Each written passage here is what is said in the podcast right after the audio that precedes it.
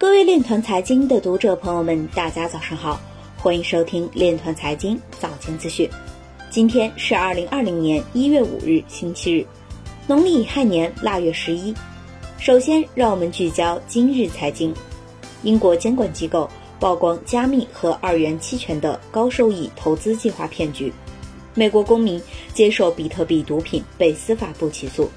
吴继涵卸任比特大陆法定代表人，CFO 陈路遥接任。顺义区计划建设一所未来学校，引进区块链等技术应用于校园管理及校园安全方面。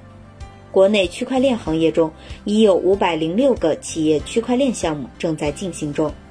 利用区块链技术，每年可减少十三亿吨的二氧化碳排放量，节约八亿加仑的水资源。百分之七十二的石油和天然气行业高管期待采用区块链技术，至少有一百八十九家公司在能源业务中采用区块链技术。中国能源报报道，区块链加能源进入黄金发展时期。赛迪研究院秦海林表示，区块链等新技术在传统产业的应用将带动新一轮技术改造和设备更新。今日财经就到这里，下面。我们来聊一聊关于区块链的那些事儿。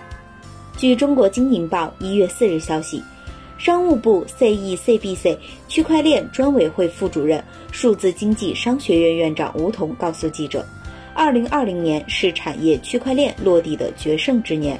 区块链落地难，不仅由于技术瓶颈和场景化程度不够，更重要的是基础设施的缺失和与其他技术的融合度有限。下一步。区块链的发展会沿着这四个维度，真正向产业区块链迈进。吴彤也同样对加密技术和零知识证明等进行结合表示期待。他认为，解决数据共享与隐私保护间的矛盾是区块链急需解决的问题。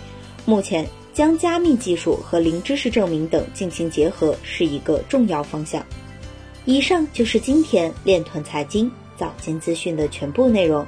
感谢您的关注与支持，祝您生活愉快，我们明天再见。